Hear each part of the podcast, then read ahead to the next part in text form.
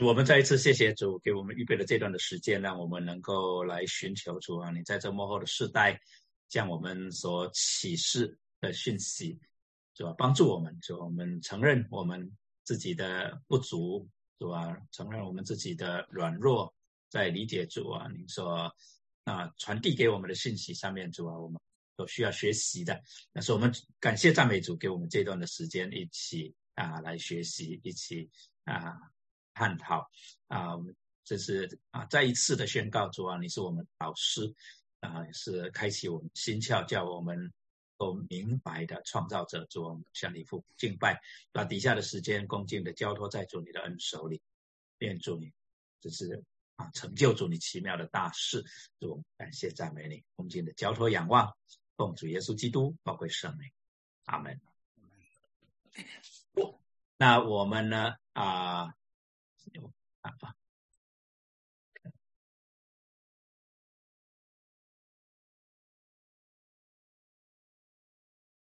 我们就啊，今天看第十三章哈。那这一章的主题呢，是讲到啊，这个插曲呃的中间这一部分哈。我们讲到插曲三呢。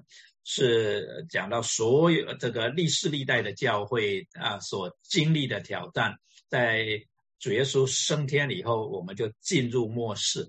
那为什么我们说主耶稣升天以后呢，我们就进入末世呢？就是因为在五旬节那一天，彼得在圣殿的讲道，他就是这样子的宣告了哈，用约尔书向我们宣告，就是神所说那大而可畏的日子啊，已经临到了。啊，那从那个时候开始，一直到现在，就是在这大而可畏的日子里面。那这里面讲到的啊，第二段的主题是讲到两个兽，这两个兽呢，其实反映出撒旦对神的一个模仿啊，对神的模仿。那我们等一下再看细节，我们先复习一下，在插曲三的第一部分，就是第十二章，我们讨论了什么？我们讨论到一个富人啊，他头戴十二颗星，所以我们知道这个富人代表这个啊，这个啊以色列民啊，那就是信主的以色列民。那从他身上呢，要出来一位弥赛亚啊，然后从弥赛亚呢，就就是这个男孩呢，要啊出来啊，这个啊，就是我们这些基督徒啊，就是信主的百姓，非犹太人的啊，信主的百姓。但是呢，这个富人有一个仇敌啊，富人跟男孩有一个仇敌，就是大红龙，大红龙要把男孩给吞食掉。但是神呢，就保护他们啊，神就保护他们。所以我们归纳出来的基本真理就是讲到，虽然撒旦今天在地上仍然他有能力，因为有能力给他来压制圣民，他最终的败落已经是成就的事实。那其实。在启示录里里面所描述的这一些的图画哈，在先知书里面我们都可以看到背景。比如说，我们今天讲到撒旦今天在地上仍然能够压制圣民，但是他最终的败落是已经成就的事实。我们在以赛亚书里面看到先知以赛亚对耶路撒冷的警告，对啊亚述的警告啊，其实也一样的描述这样子的一个图画。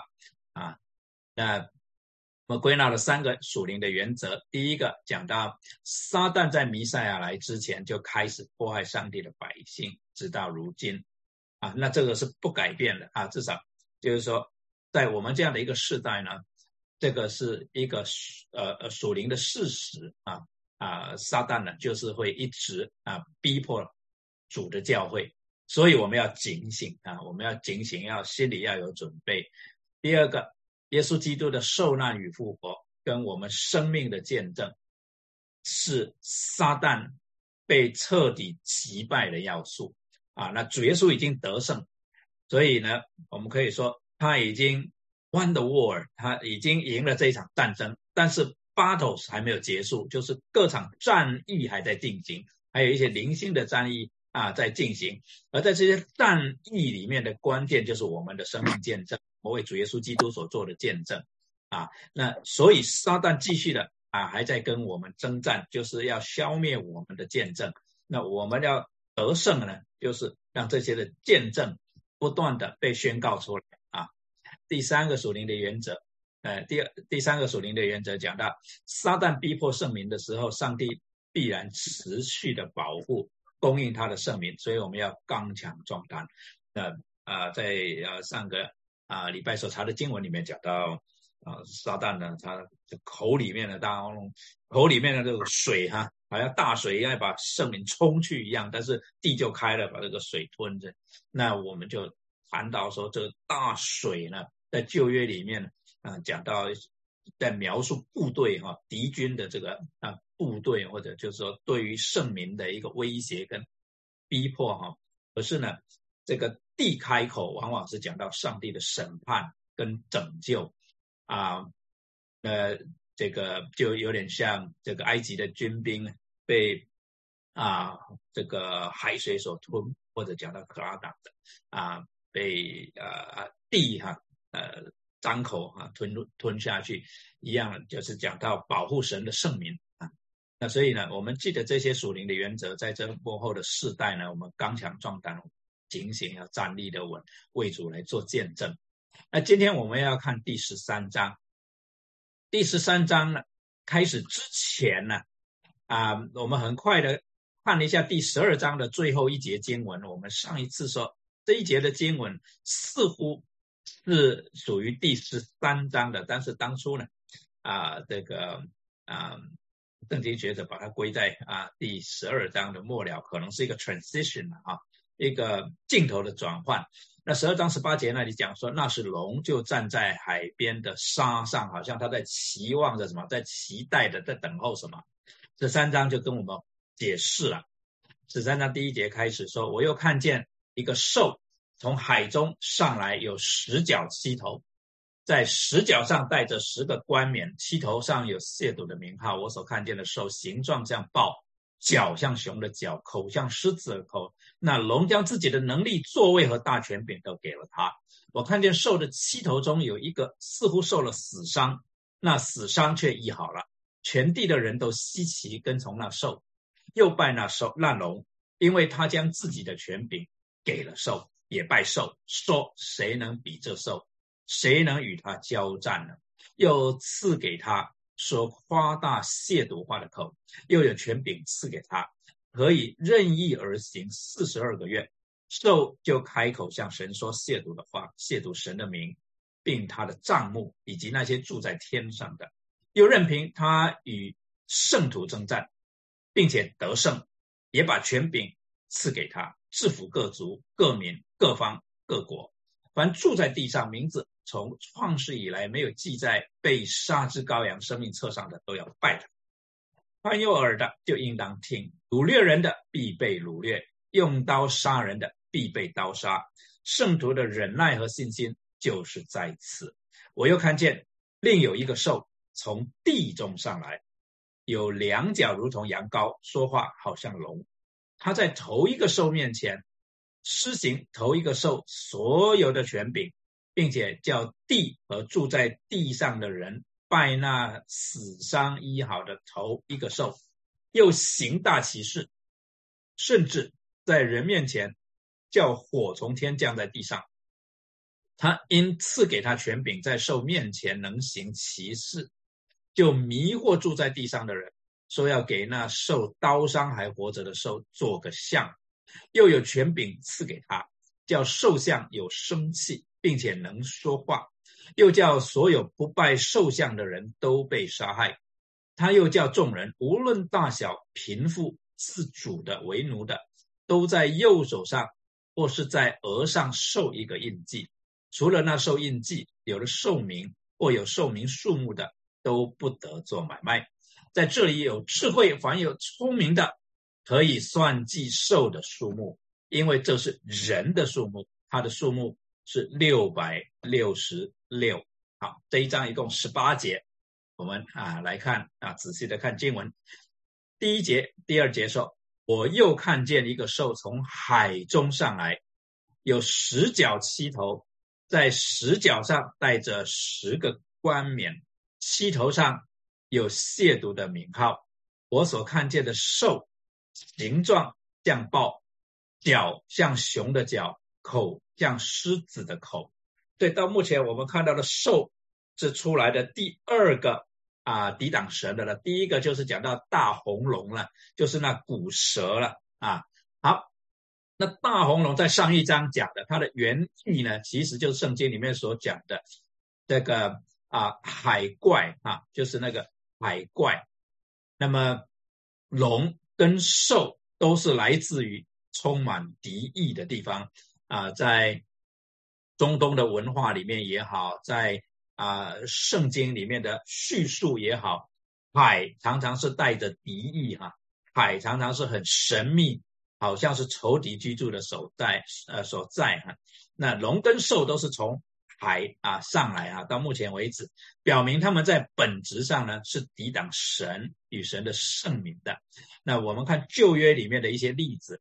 但以理说：“我夜里见异象，看见天的四风陡起，刮在大海之上，有四个大兽从海中上来，形状各有不同。啊，就是从海中上来，就是描述这个来者不怀好意啊。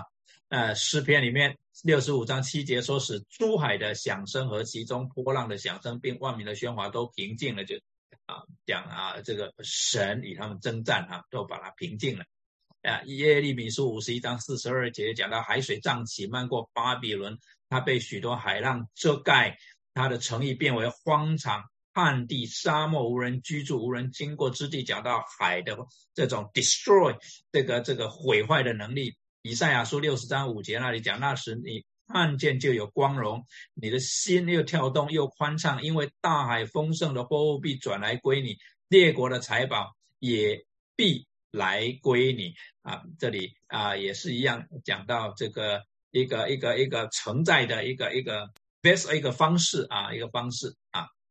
好，那么从海中上来的兽的形象呢，就它是这么描述的：它的形状像豹，是描述它的速度啊；那么脚像熊的脚，描述它的这个力气啊；那口像狮子的口，它的狰狞，它的咆哮啊。那它这个一定是这个有所啊，这个啊指向嘛，哈，投射嘛，它一定是啊，在在呃描述某一个对象啊。好，那我们再来讨论啊，这个对象是什么啊？约翰所描述的显然不是指一种特定的动物啊，它用不同动物的特质把它结合起来，它有十个头，一个口啊，也不是在强调个别的部位。所以他在描述什么呢？他是在描述它整体的能力啊。刚刚讲到啊，它是速度、力气、咆哮这些整体的能力呢啊，而且它是很凶恶、狡诈跟狰狞的。所以以当时的背景来看，这个兽明显的是集我们人类历史上所有强大的帝国的军事谋略能力于一身。所以我们就可以理解但伊利所看到那个印象从。这个巴比伦到波斯马代，到希腊帝国，到罗马帝国，都是在描述这样子的一个啊强大的军事跟谋略能力集于一身的这一种强权啊，是描述一个强权。这个强权我们要记得哈，虽然我们从历史里面来看，好像波斯马代是一个帝国，然后啊，就像巴比伦是一个帝国。啊，希腊是一个帝国，也就是马其顿帝国。那么罗马帝国好像都有它的地区性啊，以它的首都为代表，那是在讲一个一个一个 kingdom 啊。但是呢，从新约之后，我们啊也知道哈，这个镜头呢就从中东啊呃从呃这个啊小亚细亚，从这个啊罗马，从这样的一个范围呢，逐渐扩展到一个普世性的一个。一个镜头啊，这个 lens 这个镜头就不断的啊扩大，所以呢，这一个啊兽呢，很可能是描述一个啊对全世界都有影响的一个 power 啊，对全世界都有影响的一个一个一个全能哈权柄跟能力，那这个权柄跟能力就不限制于他的军事能力的。而是它的整个的制度跟价值观啊，它的整个的制度跟价值观。好，那这从海里来的兽，明显的它有一些的行为模式啊，描述给我们知道。第一个，它是明显在模仿神啊，包括赐权柄啊，赐权柄。所以那个龙将自己的能力、座位和权柄都给了他，龙好像在模仿神的，把把权柄啊给了这兽啊，就呃，那么龙也在这个兽呢，也是在模仿基督啊。他说，呃，约翰描述说，我看见兽的七头中有一个似乎受了死伤，那死伤却医好了，全地的人都稀奇跟从那兽，所以呢。龙跟兽有什么关系呢？龙授权给兽，那兽来执行龙的意图啊。所以我们进一步来了解这个兽啊的描述。第三节他说，天呃，在上一章我们读到第四这个十二章三节的时候呢，我们读到说天上又出现异象，有一条大红龙，七头十角，七头上带着七个冠冕啊。然后到十八节那里。讲到那时龙站在海边的沙上，那到十三章一开始看见一只兽从海中上来的时候，描述他说有十角七头，在十角上带着十个冠冕，啊，七头上有亵渎的名号。我们把这两个描述做一个对比哈，对龙的叙述是十角七头，但是对兽的描述是反过来。七头十角，就好像是在镜子里面的形象，它内容是一样的啊，都是七头，都是十角。但是对龙描述呢，是把十角放在前面，十角七头；对兽的描述呢，是把七头放在前面，是七头十角，其实是一样的啊，次序相反。原因是什么呢？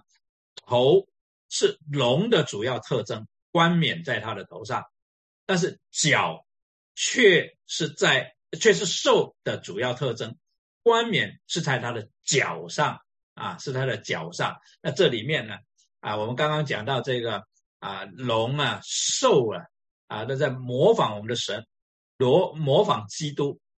所以呢，其中的一个模仿呢，就是啊，他们好像啊是一个 mirror image 啊，这个镜中的形象一样啊。但是呢，龙是授权给呃这兽。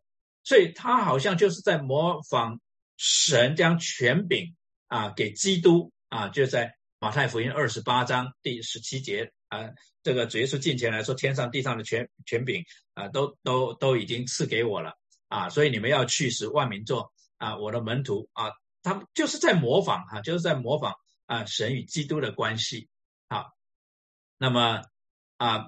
他得了权柄以后呢，他能够做什么呢？第一个，他就他就做了啊，他就亵渎了神的名。亵渎神的名怎么解释呢？他就因为主教导我们祷告，愿人都尊你的名为圣啊。神的吩咐，神的心意是要人都尊他的名为圣。那兽就是要对着干啊，兽显然是要以自己的名来代替神的名，所以要世人拜他，他是用这一种的方式。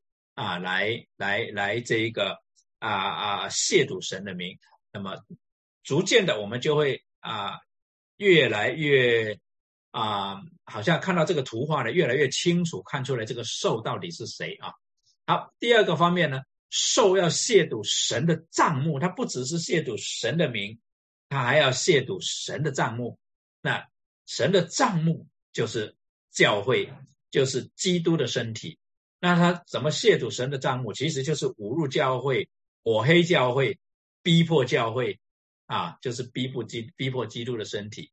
第三个，他亵渎那些住在天上的，就是指那一些逼迫啊，就是指那一些为基督做见证而殉道的，就是那一些如同云彩般围绕着我们的见证人，就叫 discredit，要 insult，就是 叫人呢。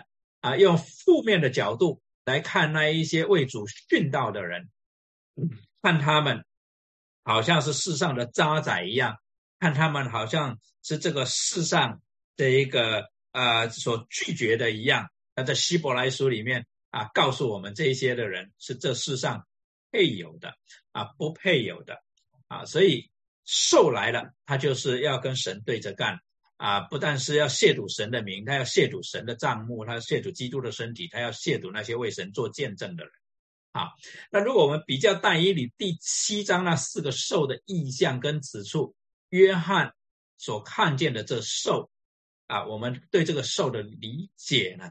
就会啊更清楚一点啊。那我们来看但以理第七章对从海中上来的那四兽的描述。但以理呃说，我夜里见异象，见天的四风陡起，刮在大海之上，有四个大兽从海中上来，形状各有不同。头一个像狮子，但是它有鹰的翅膀。我正观看的时候，兽的翅膀被拔去。兽从地上得立起来，用两脚站立，像人一样，就得了人的心。又有一兽如熊，就是第二兽，盘跨而坐，口齿内衔着三根肋骨，有吩咐这兽的说：“起来，吞吃多肉。”此后，我观看，见有一兽如豹，背上有鸟的四个翅膀，这兽有四个头。又得了权柄。其后，我在夜间的异象中观看，见第四兽甚是可怕，极其强壮，大有力量，有大铁牙吞吃嚼碎，所剩下的用脚践踏。这兽与前三兽大不相同，头有十角。所以这四个兽呢，啊，似乎跟。啊，尼布贾尼撒啊，就是在但以理书第二章，尼布贾尼撒所做的那个噩梦哈，啊，然后但以理为他解梦所讲的啊，那四个帝国哈啊是不谋而合，就讲到啊巴比伦，讲到波斯马代，讲到希腊，讲到罗马，每一个帝国有它的特点啊，有它的特点。好，我正观看这些角，这十个角。啊，就是讲到头有十角啊，我正观看这些角，见其中又长起一个小角，先前的角中有三角，在这角前连根被他拔出来，这角有眼像人的眼，有口说夸大的话。那一般学者认为这些的角呢，应该是指罗马的该萨啊，主罗马的该萨，一个接一个的该萨那么。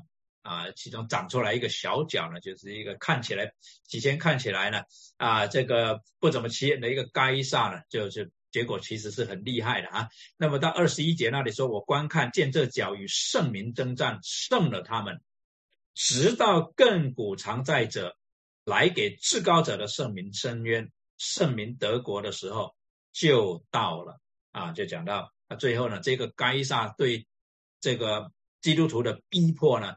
是最厉害的啊，最厉害，但是神就干预了啊，神就干预了。好，二十三节讲，那势力者这样说：第四兽就是世上必有的第四国，与一切国大不相同，必吞吃全地，并且践踏嚼碎。至于那十角，就是从这国中必兴起的十王，后来又兴起一王，与先前的不同，他必制服三王。他必向至高者说夸大的话，必折磨至高者的圣民，必想改变节期和律法，圣民必交付他手一载、二载、半载。然而审判者必坐着行审判，啊，他的权柄必被夺去、毁坏、灭绝，一直到底。那么这里呢，就是讲到这个。啊，以当时的罗马为背景哈，可是呢，所讲的似乎不限于罗马帝国，而是讲到从当时的罗马帝国之后地上的政权啊。二十七节那里讲到国度权柄和天下诸国的大权被必赐给至高者的圣民，就讲到最后了啊。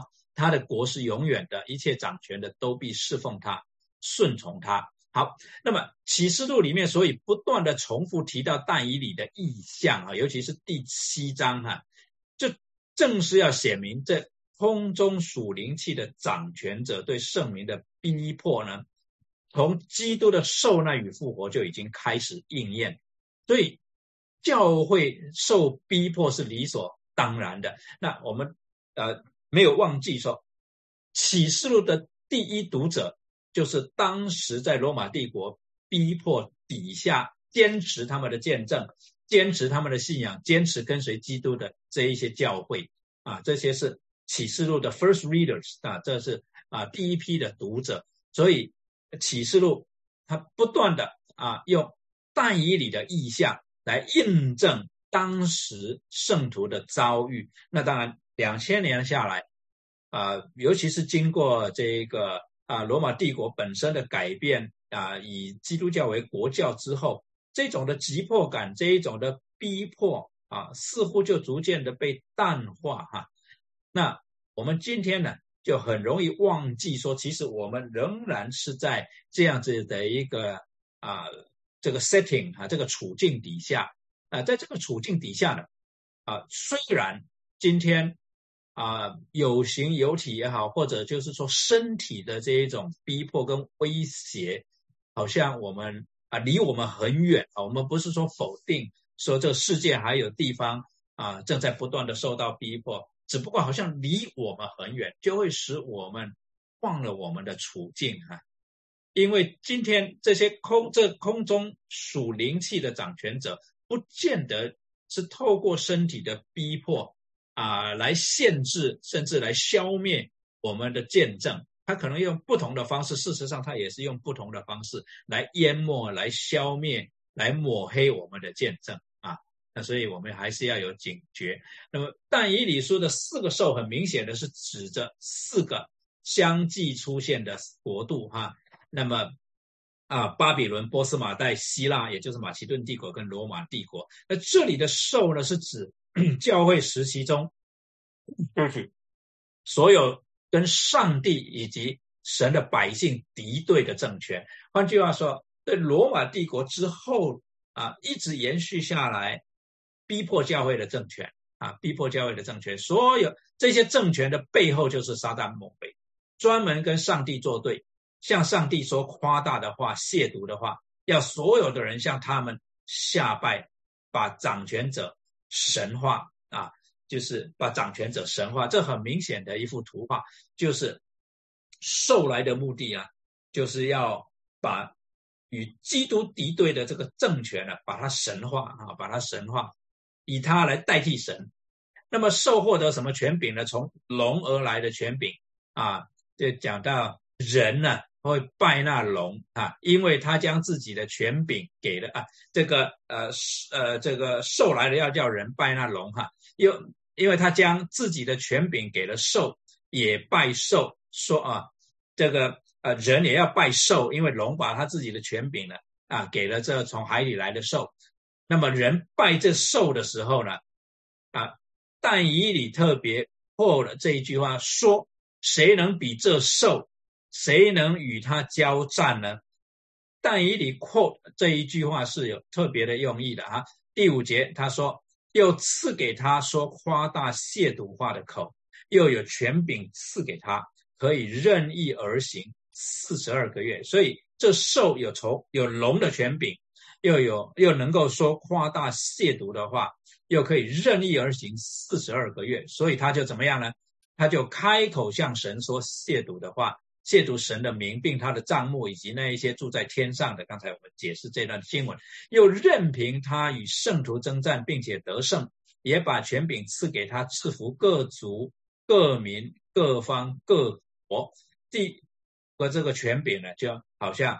当初撒旦怎么样这个来折磨这个啊约伯哈啊这个描述这个描述是很类似，那所以龙对上帝的模仿包括赐权柄，他把权柄给了兽，他又有能力呢行神机骑士，他又有座位哈，就是。有撒旦的座位啊，神有他的宝座啊，撒旦也自己搞个座位啊，还搞个座位来坐。那他又有大权柄啊，就是神允许撒旦啊的权柄，就好像啊，他能够夺去约伯的儿女跟产业啊，神允许他啊有一段的时间啊啊，就是在熬炼神的百姓的时候，神给撒旦啊有他一定的权柄这样子。那么在这段的经文里面，又赐给他是指来自上帝的允许啊，这个 given 啊，就是 he was also given 啊，他同时啊被赐被赐予哈三个权柄啊，包括啊说夸大亵渎的话，与圣徒征战并且得胜啊，制服各族各民各方各国，就是神允许他了。允许他这么做啊，允许他这么做，在神的救赎计划里面，撒旦这些的作为也是神救赎计划里面的一部分啊。就像当年亚述巴比伦对于啊撒玛利亚，对于啊这个耶路撒冷啊的逼迫，也是神拯救以色列民的一个手段啊。那这里讲到授予圣徒征战并且得胜，讲到受那能够在地上有行职的事物上压制圣徒啊。包括生活的供应啊，包括基本的权利啊，人生的自由啊等等啊，剥夺圣徒啊很多的这种生活上的啊必须要有的一些啊生活方式这样子。那拜寿的都是些什么人呢？凡住在地上，名字从创世以来没有记在被杀之羔羊生命册上的人，都要拜他啊，就是这一些的人啊，就是这一些的人。好，那些拜寿的人会模仿真实敬拜上帝的人，他们怎么模仿？刚才我说，但以理特别 quote 这一句话说：“谁能比这寿？谁能与他交战？因为圣徒在啊敬拜的时候，就是用这样子的叙述来赞美我们的神。”无论是在出埃及记、在诗篇、在先知书里面，啊，人向神来颂赞、来啊称颂的时候，就谁能比我们的神啊？谁能啊与他这个对抗呢？啊，来宣告神的大能，宣告神的掌权。那兽就模仿啊，那些拜兽的人也就模仿。啊，拜寿的人就模仿啊，谁能比这寿，谁能与他交战呢？那约翰就是借着这一些的叙述，让我们看寿就是他要来取代神，这从海里来的寿，他的一个作为就是要在人的心里面来坐上神的宝座，就是来取代神，所以他就模仿他取代的方式。啊，或者说他夺权的方式是用模仿的方式啊，是用模仿的方式啊来这个代替啊。那刚才那就讲到这个羔羊的生命册啊，凡没有记在被杀之羔羊生命册上的人，就是拜寿了啊，都要拜寿。那这羔羊的生命册是指什么呢？那我们记得约翰在约翰福音里边，他曾经这么说：凡接待他的。就是信他名的人，他就赐他们权柄做神的儿女。在腓利比书里面讲到，我们是天上的国民，所以啊，这些都是描述到我们是记载在生命册上的。在腓利比书那里啊，四章啊，在三章讲到天上的国民，第四章就明讲了啊，讲到啊，不论是这个寻都基还是有阿爹啊，这两个女人，还是啊克莱门的格利勉哈。啊，就是保罗称他们为我的同工哈啊，然后他说，并其余和我一同做工的，他们的名字都在生命册上啊，都在羔羊的生命册上。好，那么在启示录呢，就讲得更清楚了。凡得胜的，必这样穿白衣，我也必不从生命册上涂抹他的名，且要在我父面前和我父众侍者面前认他的名。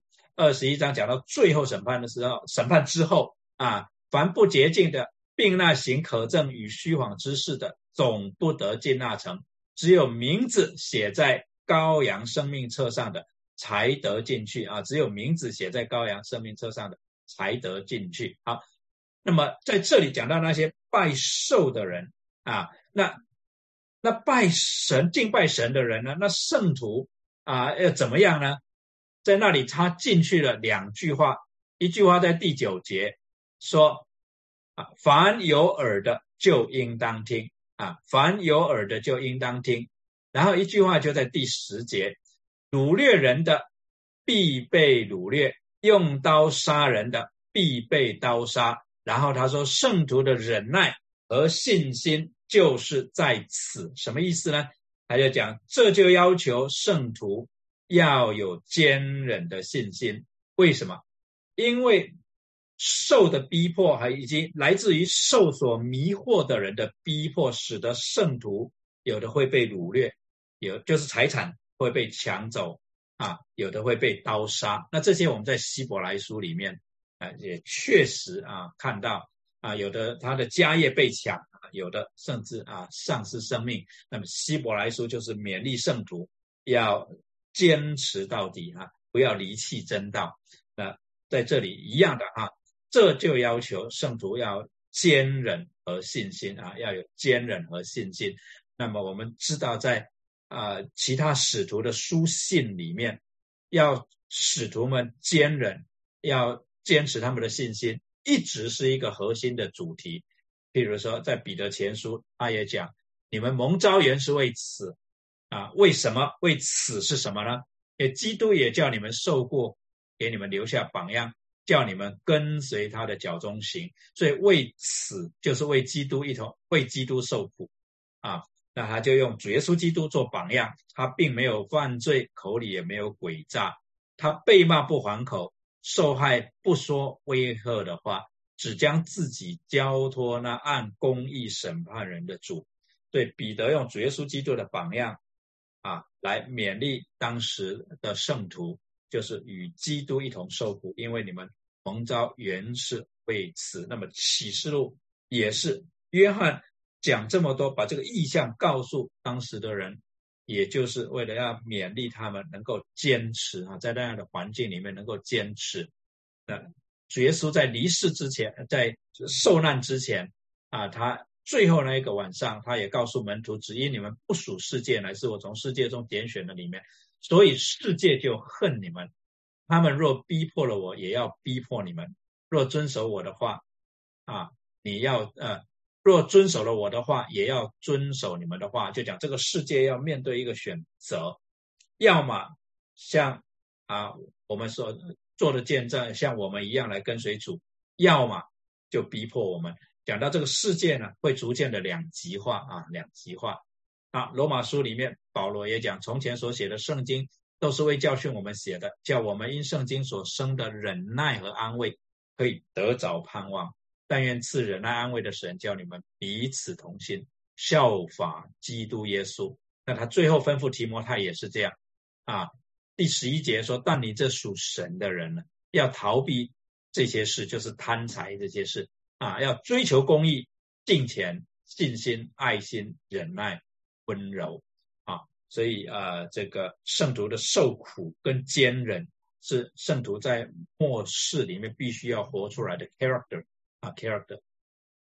好，那么从呃地中又上来一个兽啊，第十一节这里讲到说，我又看见另有一个兽从地中上来，这个兽呢有两脚如同羊羔，说话好像龙。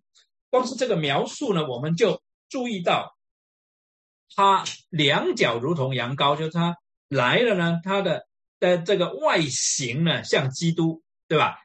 如同羊羔嘛，但是他说话却好像龙，就是 deceiving 啊，就是虚假啊，虚假啊。那第十二节继续说，他在头一个兽面前施行头一个兽所有的权柄，并且叫地和住在地上的人拜那死伤医好的头一个兽。又行大奇事，甚至在人面前叫火从天降在地上。他因赐给他权柄，在兽面前能行其事，就迷惑住在地上的人，说要给那受刀伤还活着的兽做个像。所以现在从地中出来一个兽，地中出来的这个兽，显然跟龙、跟海中上来的兽有很密切的关系。事实上。他来是要好像服侍那一位啊，那个那个呃，从海中上来的兽，要使人都拜那个兽。他怎么使人拜那个从海中上来的兽呢？就是要迷惑住在地上的。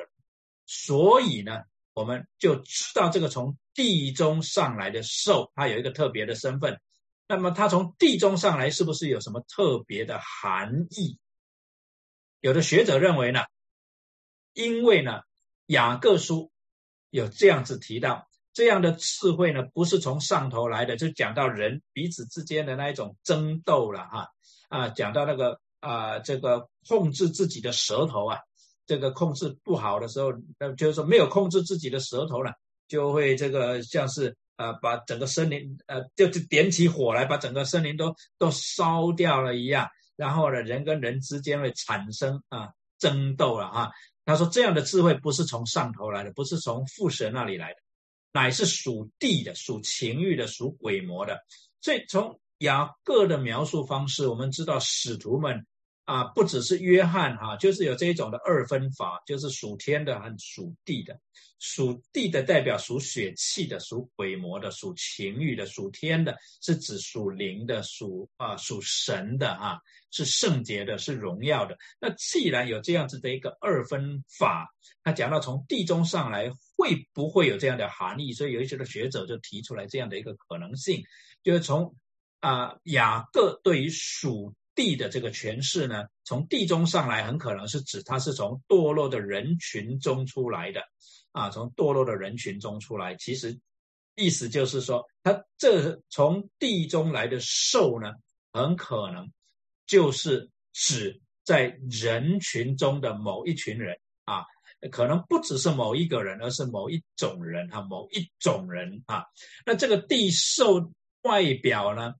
的描述是两脚如同羊羔，但是说话好像龙，透露出受什么特性？就是假先知，他要模仿基督啊，一个要模仿基督的假先知啊。那为什么？因为在前面第五章那里就描述羔羊，我又看见宝座与四活物，并长老之中有羔羊站立，像是被杀过的，有七角七眼，就是神的七灵，共差遣往普天下去的。啊，然后我们又回想主耶稣在登山宝训里面警警告啊门徒的哈啊，在马太福音七章十五节那里说，你们要防备假先知，他们到你们这里来，外面披着羊皮，里面却是残暴的狼啊。所以讲到假先知，他的外形绝对不会让我们一看就认定就知道他是假先知是假的，他的外形反而很容易迷惑我们，所以要。要能够分辨啊，要能够分辨。那在后面啊，第十六章跟十九章那里，继续的对龙跟这两个兽啊啊，都还有描述。第十六章十三节那里讲到，我又看见三个会的灵，好像青蛙从龙口、兽口并假先知的口的，明显的就是讲到第十三章这里的红龙，从海里来的兽，从地上地中来的兽啊的。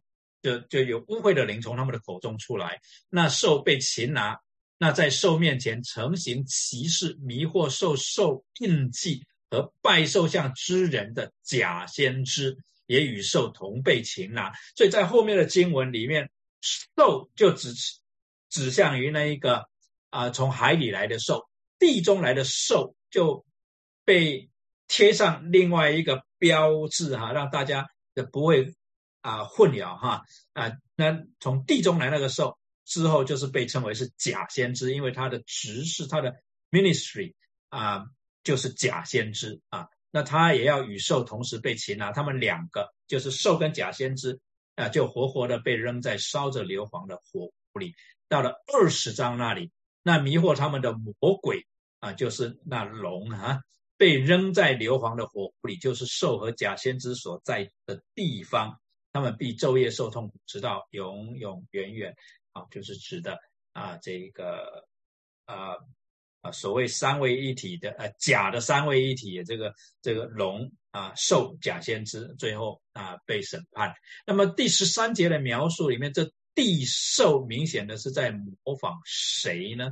因为他有一些的作为嘛啊，那他的作为是在模仿谁呢？第一个，我们看到第十三节啊。讲啊，很快，十三节这里又行大骑士圣啊，在前面十二节就讲到了啊，他有啊叫地和住在地上的人拜那死伤医好的头一个兽啊，所以头一个兽，那个从海里来的兽，那就模仿基督了啊。那第十三节就讲到这个地上来的呃地中来的兽，他做什么呢？又行大奇事，甚至在人面前叫火从天降下啊，降在地上。那这我们就想到但以理了嘛哈，我们就记得在呃列呃列王记下哈就有提到但以理做的这个事啊。啊，列王记下第一章十节那里讲到，这个亚哈王派啊这些卫士啊跟这个五十夫长去要把但以理啊抓过去啊。那但以理呢就呃怎么对待他们呢？但以理回答说：“我若是神人，愿火从天上降下来，烧灭你和你那五十人。”于是有火从天上降下来，烧灭五十夫长和他那五十人。所以兽呢也做一些先知所做的事情来。混淆视听，来迷惑众人啊！何不知启示？哎，请讲。你是要说以利亚？以利亚，对我，我刚刚讲谁？的但以理。哎呦呦呦，对不起对不起，以利亚啊，真的是心口不一啊。OK，啊，以利亚是以利亚回答哈，说哈，以利亚啊，就就啊，这条兽呢，就模仿以利亚啊，模仿以利亚啊，从天上降火下来啊，从天上降火下来，那。启示录啊，这里啊又也有记载说，若有人想要害他们，就有火从他们口中出来。这里就指谁？大家记得吧？就说了两个见证人啊，因为两个见证人行先知所行的事情，来宣告他们的权柄啊，来宣告他们的权柄。所以这兽呢，也就模仿啊，模仿圣灵所赐给圣徒的恩赐跟权柄。啊，这兽也模仿圣灵的工作，它明显是在模仿圣灵的工作来迷惑众人。啊，那十四节那里他就讲了，他因就是这兽因赐给他权柄，在兽面前能行其事，就迷惑住在地上的人，说要给那受刀伤还活着的兽做个像。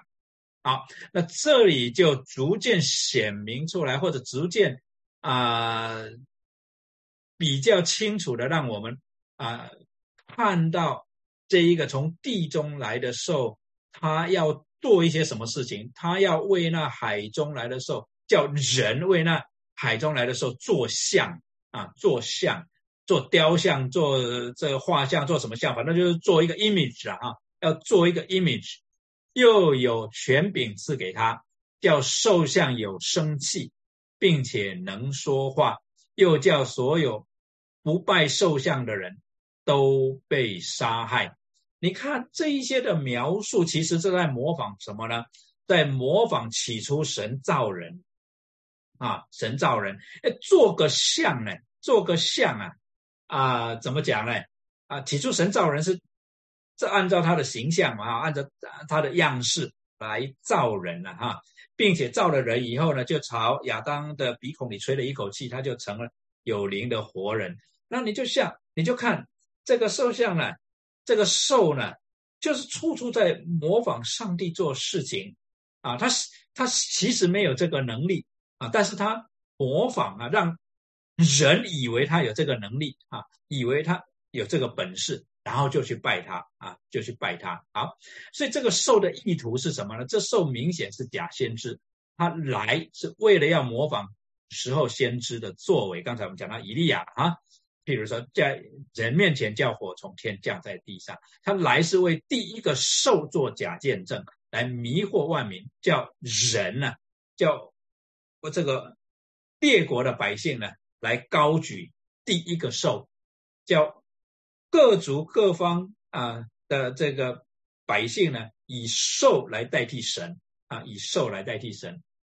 那我们要记得主的话，你看到神机骑士，你怎么分辨？如果兽这么厉害，如果他也能够从天上 叫火降下来啊，如果他也能够行先知所行的神机骑士，甚至主耶稣所行的神机骑士，那我们怎么分辨？我们怎么分辨？所以这里有一个很。重要的功课，我们需要记记在心里哈。主已经告诉我们，那时若有人对你们说：“看了，基督在这里，或说基督在那里”，你们不要信，因为假基督、假先知将要起来，显神机骑士。倘若能行，就把选民迷惑了。你们要谨慎看了，凡事我都预先告诉你们了。在约翰一书里面，约翰说：“小子们啊，如今是末时了。你们曾听见说，那敌基督的要来，现在已经有好些敌基督的出来了。从此我们就知道。”如今是末时了，啊，这些就 beyond any doubt，毫无疑问的，我们现在是处于末时，啊，那在这末时就有一个挑战了，因为敌基督要来，我们怎么分辨呢？约翰说：“谁是说谎话的呢？不是那不认基督，哎，耶稣为基督的吗？不认父与子的，这就是敌基督的。敌基督绝对不会承认说。”耶稣就是基督，就是神的儿子，是我们的救赎主，因为他来就是要取代基督，取代羔羊，取代神，所以他绝对不会承认，他会用各种的方式啊，这个来来来这个呃曲解或者是模糊这个议题啊，曲解或者模糊这些议题啊，然后呢，逐渐的显明他的意思就是。这个敌基督就是要宣告他自己才是基督，才是救赎主啊！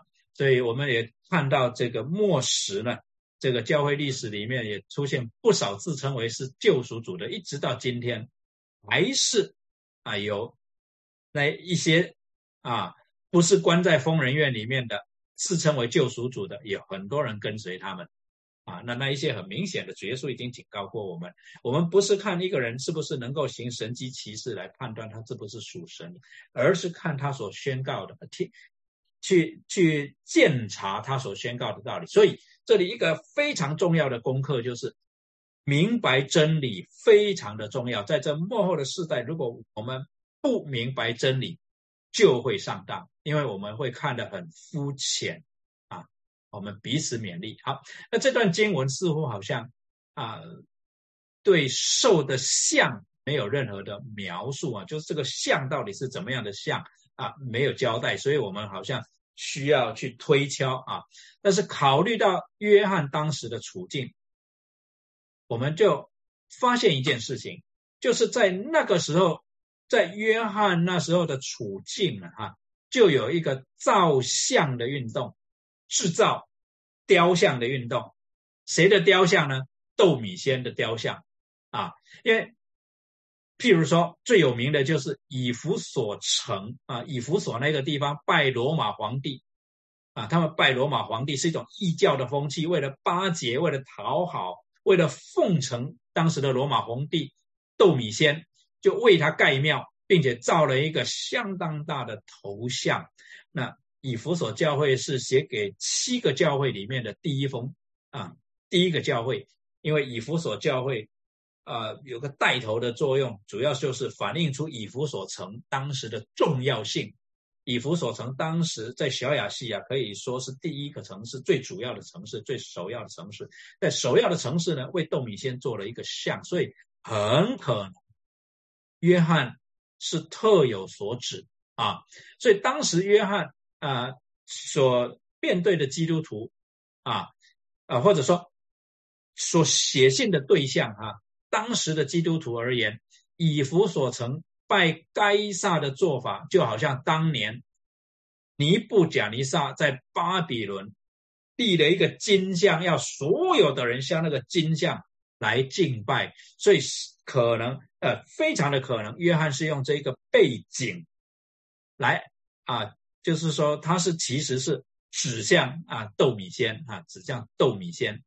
那么啊，借着但以里的三个朋友沙德拉米萨亚伯尼哥，他们拒绝向那个金像来下拜，结果呢啊就被丢到狮子笼去嘛啊。为就是说以这个萨德拉米萨亚伯尼哥为榜样，来激励在苦难中的基督徒啊，勇敢的面对啊，丢丢到那个火火坑里面去啊，丢到那火坑里面啊，那么。啊，他们勇敢的面对那个殉道的危险啊，威胁啊，坚持真道跟信仰，坚持真道跟信仰。所以啊，在这里呢，这个，好像这个图画就比较明显，因为这个契合的方面啊太多了哈，有这么多的证据，叫我们可以比较 comfortable，比较有有把握的说啊，约翰啊在这里讲到这个兽像，很可能是指这个当时做的罗马皇帝的像啊，罗马皇帝的像。那这个假先知他为什么要做这个像呢？这个地兽啊，从地中来的时候为什么要做这个像？主要还是为了迷惑百姓，逼迫圣徒，要叫所有的人都拜寿，只要不拜寿都被杀害，就是好像当初啊尼布贾尼撒所颁布的那个命令一样，都得要拜，不拜的就杀啊。那兽用什么来控制人呢？用什么威胁呢？他又叫众人无论大小贫富啊，自主的为奴的，都在右手上。或是在额上受一个印记，啊，除了那受印记、有了寿名或者有寿名数目的，都不得做买卖啊，都不得做买卖。换句话说，生活都有问题啊，生活都出问题。那他的印记可能是什么形式呢？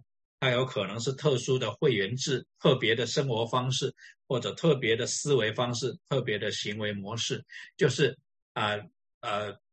一眼就看出你不一样啊，呃，就像我们呃，可能都比较容易呃理解这一种的 difference，这种的不同，因为我们是移民啊。如果尤其是我们第我们都是第一代的移民，我们当初来美国的时候啊，其实不只是肤色不同，不只是头发的颜色不同，眼睛的颜色不同，我们的一些的思维，我们甚至一些的表达方式，即使我们口里面说的是英语。可是我们的英语呢，带着很浓厚的这种中文的这种味道啊，叫做中式英语嘛，是不是？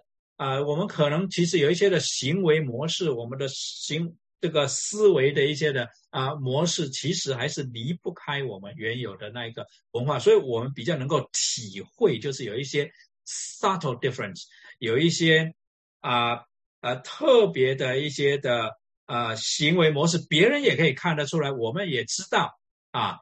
那我们在想说，兽的印记可能就是指属兽的人，他们就是有一种特别的行为模式，而且是非常普遍的，以至于以至于不拜兽的人，他们的行为模式就明显的不同，他们的思维模式、他们的考量就明显的不同。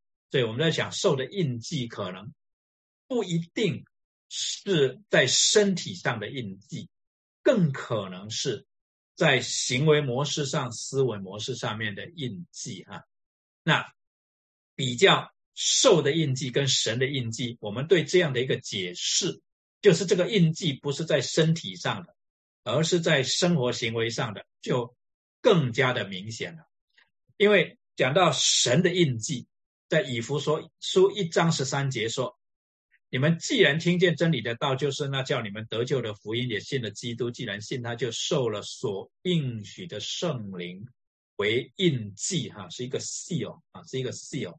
第十四节接着说，那圣的圣灵是我们得切的凭据，所以它也是一个 evidence，或者是一个 deposit 啊，是一个是一个证据，是一个凭证啊。只等到神之名被赎，使他的荣耀得着称赞。所以到了第四章那里啊，保罗就劝我们不要叫神的圣灵担忧。你们原是受了他的印记，等候得赎的日子来到。那既然神给我们这一些属他的人的印记是圣灵，所以受的印记很可能是指一个人生命的特质啊，是指一个属受的那些生命特质啊。第十八节最后就讲到。这里有聪明智慧，然后有智慧啊啊，在这里有智慧。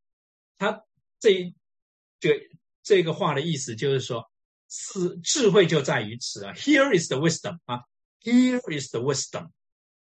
什么呢？什么什么 wisdom 呢？凡有聪明的，可以算计兽的数目。意思就是说，啊，这个巧妙就是在这里，关键就在这里。如果你头脑清楚的话，其实你是可以算计这个兽的数目，意思就是你可以 identify 这个兽兽是谁，你们其实可以分析的出来，我是在讲谁啊？所以第十八节的意思啊，约翰的意思就是说，关键巧妙在这个地方。Here is the wisdom。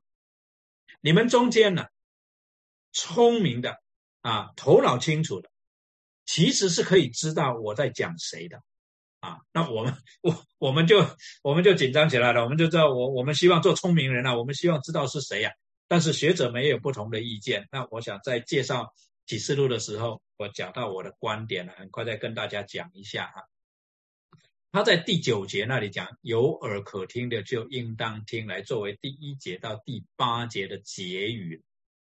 那之后呢，十一节到第十七节呢，也有一个结语，也就是第十八节。第十八节，凡有聪明的，可以算计兽的数。也可以说是前面这一段经文的结语。第九节是用耳来听，第十八节是用聪明来计算啊，用聪明来计算。有耳可听的就应当听。第十八节有聪明的就应当来计算啊，就应当来计算。好，那么学者中呢，就有两个观点。第一个观点呢，就是传统的解经，直接从希伯来文的字母代码。叫做 gematria 啊，gematria 就是每个希伯来字母呢，其实代表一个数字。Aleph 就是 one 啊啊，，bay 就是 two 啊，底摩就是 three 啊，这个 Dalet 就是四呃，黑就是五这样子啊。Aleph 底摩 Dalet 黑就是呃这个呃一个数字一个数字下来哈。那这样子下来的时候呢，这个 Resh 就是两百啊，Zamek 就是六十。k 这个 cough 就是一百，呃，zam 就是呃这个 noon 就是五十，啊，这个 valve 就是六，rush 又是两百，那个 noon 是五十，所以把它全部都加起来就是六百六十六。那这些数字的组合是什么呢？就是两个字，就是 neron kesar，就是尼禄该萨啊，尼禄该萨啊，得出来的结论就是。尼禄该萨的头衔跟名字的希腊文 Neron Kasa 翻成希伯来文的字母代码加起来就是六百六十六，所以教会历史传统的解释就是这个兽其实就是指尼禄，因为啊太明显啊太明显六百六十六啊。那第二个观点呢是认为说传统解经的这个希伯来字母代码呢这种分析法容易产生凑数的问题。就是人很多嘛，你总是可以找到呃呃不止一个人啊，他们的名字凑起来是六百六十六的啊，而且从文法上来看，这里的人没有定冠词，这个也很关键，因为没有定冠词的话，从这个呃这个拉丁文的背景来看呢，就不是指特定的一个人啊，不是指那人。The man，啊，不是 the man，所以可以应用在一般的人啊，a man，啊，就是一个人，啊，就是可以指任何的人了，啊，甚至可以指整个堕落的人群，因为用单数代表一个群体，也是啊，这个啊文法的一部分嘛，啊，那所以有两种看法，第一个就是指说是指尼禄该撒，第二个观点呢是指。一个人，某一个人啊，那持第二种观点的认为说，三个六呢，其实是在讽刺这一个兽啊，因为六就是差七，还差一个单位嘛，对不足七嘛，所以是代表三个不足，就是与上帝的完美做一个对比的啊。那六六六呢，就是不足，不足，不足嘛啊。inadequate, inadequate, inadequate 啊，正是凸显出撒旦魔鬼虽然一心一意想要与神同等，要人拜他，但是他在各方各面的缺陷跟不足，正是充分暴露他与神是没有办法相比的，他永远无法与神相比。好，那所以呢，呃，第二派的看法就是说，这个不是特指一个人，而是在强调撒旦他就是没办法与神相比。那我的观点呢，比较倾向于第一个第一个解释啊，第一个解释啊，第一个观点。因为呢，有一些的古抄本呢，包括现在为止所知道最古老的古抄本，或者就是说我们觉得最 credible 的古抄本，因为比较完整的啊，比较完整的古抄本上面写的是六幺六，而不是六六六啊。那这中间到底有什么巧妙呢？为什么有的古抄本抄六幺六而不是六六六呢？这一定是有它的讲究嘛啊。那么。六六六是根据希腊文翻译出来的数字代码啊，把 Neron Kaiser 翻成希腊文的时候啊，就是希伯来文的 Neron Kaiser 翻成希腊文的时候得出来啊，就是需要这希伯来文呢是 的数字是六六六。可是如果我们根据拉丁文来翻成希伯来文的话，会少掉一个字母，就是 Neron。开始少了一个 an，少了一个 nun，少了一个 nun，那所以呢，加起来只有六幺六，因为 nun 的数字代码是五十嘛。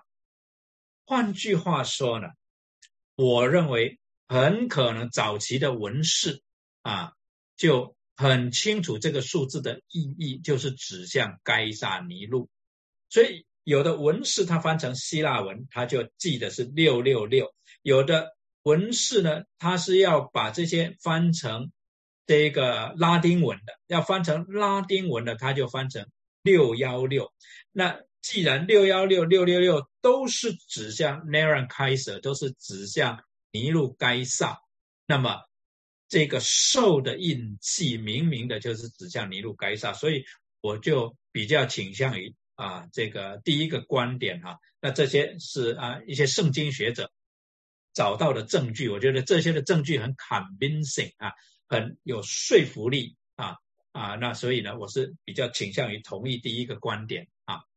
好，所以呢，我认为六六六确实是指的啊罗马皇帝尼禄，而且预示着这从海中来的兽身上具备了尼禄独特的历史性特点，而假先知来就是那一群。在那边鼓动为尼禄造像或者为罗马皇帝造像的那一些的人啊，那这里六六六虽然是指向尼禄呢，但是也不是指只是哈啊指尼禄这个个人，我觉得更有可能的是指向像尼禄这样子的统治者。具备了尼禄所有所具备的这一些 character 或者 characteristics，具备尼禄的特点的统治者啊，因为呢，写启示录的时候已经不是尼禄做该萨的年代。By the way，有很多罗马人相信尼禄死而复活啊，这种的想法其实啊也不奇怪，一直到二十一世纪的今天，还是有人相信一些。他们所崇拜的统治者啊，还活在人间啊，所以在家里面还在拜啊，还在拜一些呃近代的统治者，对吧？因为近代有一些集权的统治者被神化了啊，被神化了，以至于还是有人在拜啊，还是有人在拜。所以你想，两千年前有人认为尼禄他其实死了以后他又复活了，一点也不奇怪。那么在古时候的文献里面，确实我们发现啊有这样的记载，还是有人相信尼禄曾经又复活，而且出来掌权一段的时间。OK，好，那所以呢，这里我们继续讲。虽然启示录写作的时代已经不是尼禄做该萨的年代，但是尼禄在犹太人中间呢，还是留下了。很可怕的印象啊，尤其是在犹太基督徒中间留下很可怕的印象，成为难以磨灭的这种残酷狰狞的形象的表征。包括哪一些呢？包括他很凶暴、很残酷，他杀他家里面的人，他残杀基督徒，他高抬他自己，要人拜他，他认为自己与神同等，向神夸说夸大的话，他要为自己盖庙，他要对神的选民发动战争。并且得胜，他甚至要毁灭圣城耶路撒冷。那他这么残酷、这么残暴的一个人，为什么人还会崇拜他？人还会为他造像呢？是因为出于惧怕吗？完全是。当时有相当多的罗马人，尤其是罗马城里面的罗马人，对他是非常非常的敬仰，非常的崇拜。为什么？它使得罗马帝国相当的强大繁荣，它使得罗马帝国相当的强大繁荣。所以我们就看到这个兽不简单，这个兽确实是很容易迷惑人啊。好，那么那个大红龙呢？啊，跟海上来的兽，跟地中来的兽，就让我们看到，其实就是撒旦啊，跟迷惑地上著名的兽啊，跟迷惑地上著名的假先知了啊，就是撒旦在背后，然后有一个政权，就是代表这个海中啊海海海上来的兽，然后地中上来的兽，就是服侍那个政权来迷惑众百姓的。对这一章里面明显的就出现了。三而一之撒旦的成员都到齐了啊，就到齐了。好，那么在哥罗西书里面啊，叫我们看到说，真正三一一体的神是给我们平安啊，给我们真理哈，叫我们真是啊，在基督里面啊，靠着圣灵颂赞我们的神。那。这个撒旦也要模仿啊，撒旦要这样，要要模仿，所以我们要提防。怎么提防呢？铁上罗尼迦后书里面提醒我们：我劝你们，无论有灵、有言语、有冒我名的书信、有说主的日子，现在到了，不要轻易动心，不要惊慌。人不拘用什么法子，你们总不要被他诱惑，因为那日子以前必有离道反教之事显露出来，他是抵挡主、高抬自己、超过一切称为神的。和一切受人敬拜的，甚至坐在神的殿里自称是神。我还在你们那里的时候，曾把这些事告诉你们，你们不记得吗？在保罗还在铁萨罗尼迦的时候，就告诉他们这些事情。现在你们也知道那拦阻他的是什么，是叫他到的时候才可以显露，因为那不法的引力已经发动，只是现在有一个拦阻的，等到那拦阻的被除去。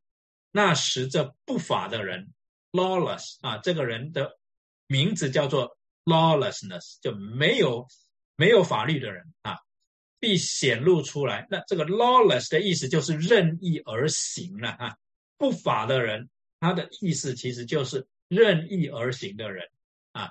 那主耶稣要用口中的气灭绝他，用降临的荣光废掉他。这不法的人来，是造撒旦的运动。行各样的异能神迹和一切虚假的极致，并且在那些沉沦的人身上行各样出于不义的诡诈，使他们不领受爱真理的心，使他们得救。所以回到使徒的书信里面，我们就可以看到使徒们，无论是保罗也好、约翰也好、彼得也好，都有描述到这些。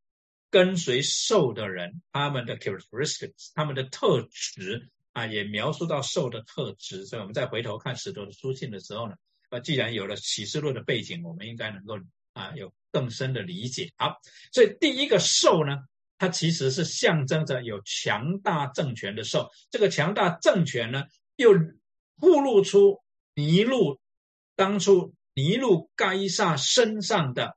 许多的特质，他其实是非常的残暴的，他是非常的自大的，但是呢，他也仿佛为老百姓带来了相当大的繁荣啊，跟一种自豪感啊，那一种啊，那一种那一种啊，觉得很有成就，觉得我们是很伟大的啊，觉得我们是很伟大的，就描述罗马人那时候的傲慢，罗马。罗马城里面的人，因为整个罗马帝国的中心就是罗马城啊，罗马城是非常的富裕啊，那么啊，生活实在是过得非常的糜烂。我们从历史的记载里面都都都知道了哈。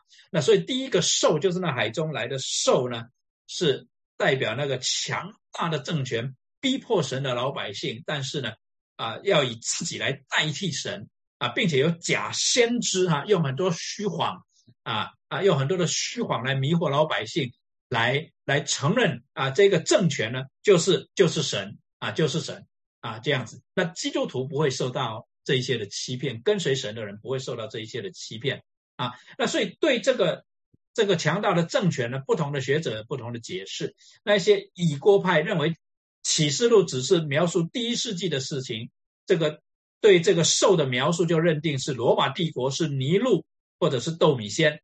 可是历史派认为这些事都已经过去了的，就认为这个兽就是指的天主教的政权。这未来派呢，认为这些事情现在还没有发生，过去也没有发生，而是以后才会发生的，是认为这是在末日的时候是敌基督的政权。但是我比较倾向于综合派的是，我认为说这个强大政权的兽，象征着强大政权的兽，其实就是指着历世历代敌基督的政权。就是历世历代敌基督的政权，那么第二个兽其实指的就是假先知，它这象征着末日敌基督的宗教文化传统，在这个末后的时代呢，它就是在呃教会的时代呢，它会跟地上的政治势力结合啊，这个宗教文化传统这些造神啊这一些。抗拒真神，抗拒真理，以虚假来造出假神，要人来崇拜的这一些的信仰，这一些的文化传统，会跟地上的政治势力相结合，彼此利用，就像中世纪确实是很像中世纪的教会一样，而且他们会迫害基督的教会跟圣徒，这这是第二个受啊，我自己的解释啊，我认为是啊。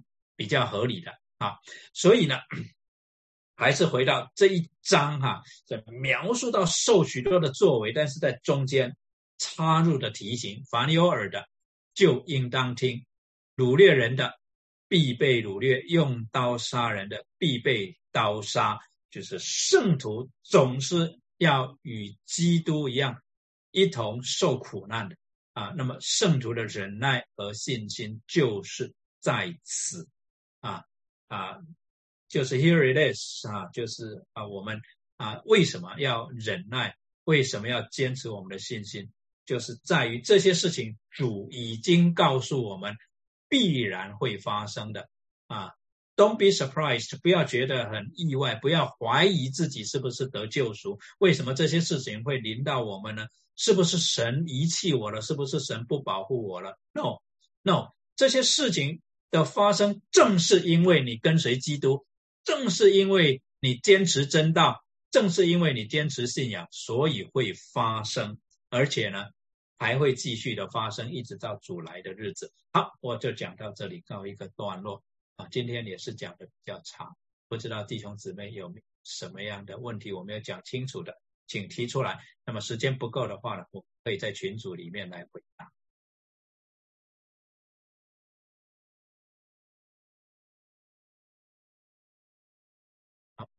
先把这个